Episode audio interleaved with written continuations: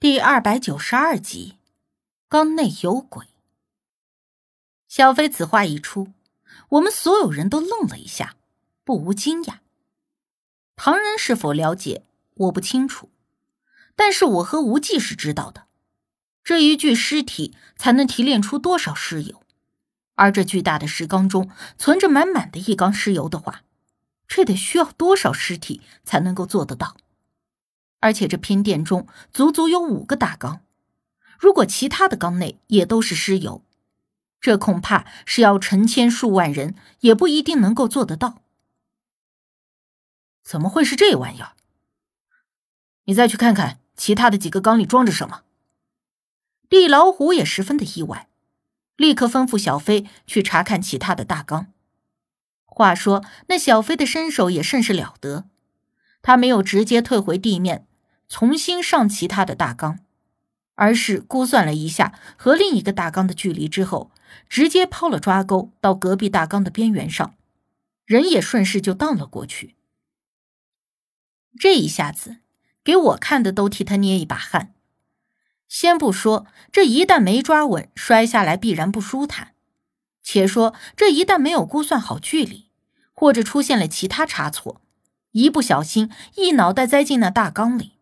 那可真是不淹死也得恶心死了。但是他既然这么做，必然也是对自己的实力有信心的。就见他借着绳子稳稳的落在了第二口大缸上，只看了一眼，就对地老虎点了点头，一样的。然后小飞直接站上了那口大缸的边缘，朝着其他几口大缸张望了一下，说：“这里四个里边都是一样的。”最后边上那个看不清，好像跟这些不一样。我过去看看。如法炮制，小飞去到了最后面的一口大缸上看了一眼。这里面也是尸油，不过比其他的少了很多。小飞说着，又朝里头看了看。不对，这里面好像还有别的什么东西。有什么东西？地老虎立刻问道。小飞扒在那边缘，使劲的往里头看，脑袋几乎都要伸进缸里头去了。我们在下面等的心急，不知道那里面究竟有什么。可就在这时，小飞突然啊的一声，整个人就栽进了缸里，发出了扑通的一声闷响。这一切发生在一瞬间，之前他身手如此灵敏矫健，简直就在上面如履平地。谁也没有想到他会突然栽进去。地老虎最先回过神来，冲了上去。小飞，他想要救人，可无奈那缸太高了，他上不去。而其他兄弟也都跳着够到了那缸的边缘，想要上去救人。可是无奈那缸的表面形状使得十分难以借力，情急之下根本就攀不上去。绳子，绳子！地老虎焦急的道，而就在外面的人急着想要上去救人的时候，听到小飞在缸内喊道：“老大，老大，救救我，救救我！这里面里面有，救救！”一通挣扎呼救之后，小飞忽然没了动静。地老虎顿时立在当下，一脸的痛苦愤懑，想必他是很在意小飞这个兄弟的。给我上去！把人捞出来，就算是死了，也给我捞出来！地老虎怒吼了一声，立刻吩咐自己兄弟上去救人。这期间，我们一行人一直站在一旁，不是说我们冷血不救人，而是这种情况下确实无法施救。那些人都上不去，更何况我们。而且换句话说，我们双方本来就是敌对的，对方减员一名。对我们来说是一件好事。只是有件事我十分的奇怪。刚才那人说这里面的尸油只有其他耕种的一半，而那人少说也有一米七五以上，按理说是可以直立在里面的。为什么刚才他会一直在里面挣扎？我这话是问无忌和刘队长他们的，但是地老虎那些正准备上去救人的兄弟一听。也立刻都停止了动作，就连地老虎的眉头也皱得更紧，微垂着眼皮子，不知道在想什么。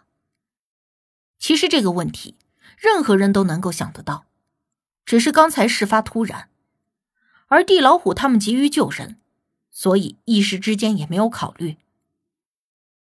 看什么看？去救人！地老虎见那几个人动作停顿，立刻一声呼喝。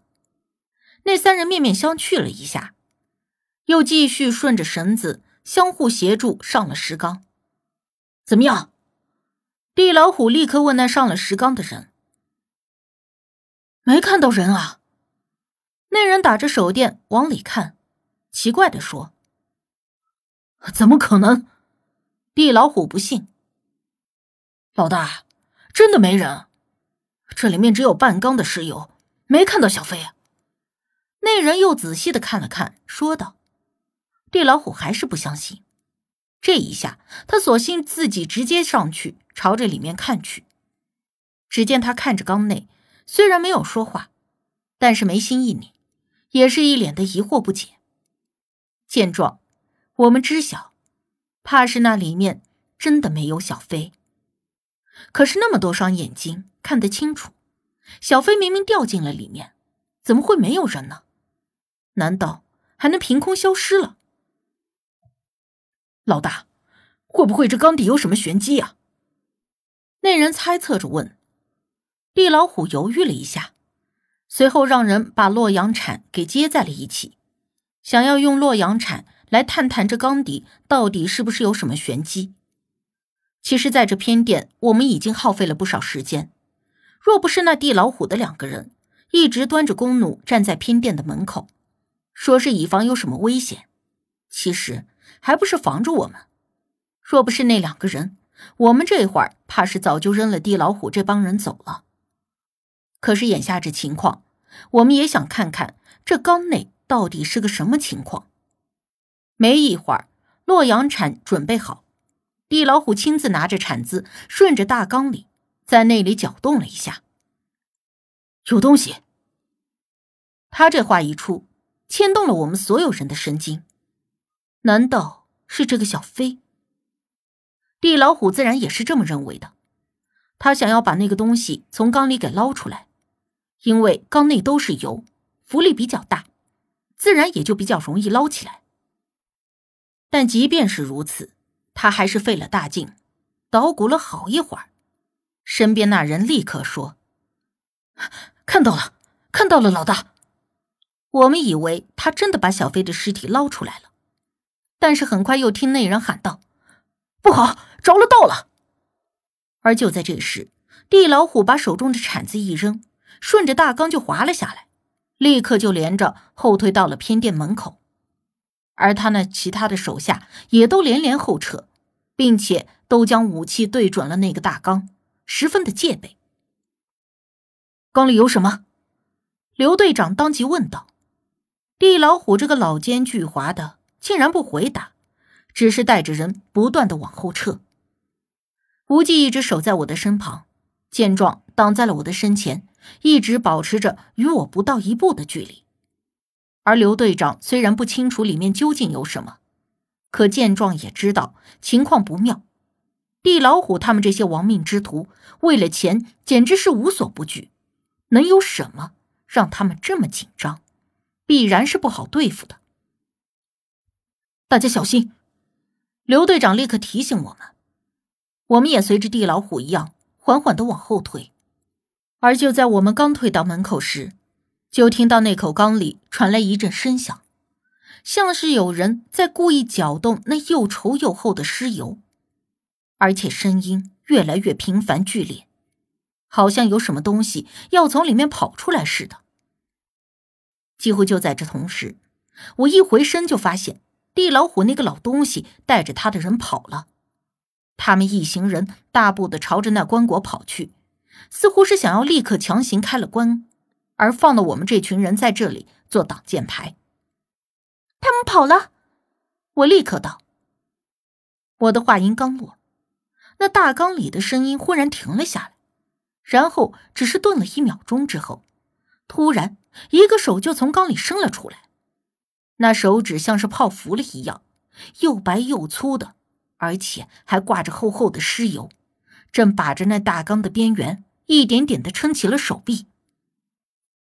是人！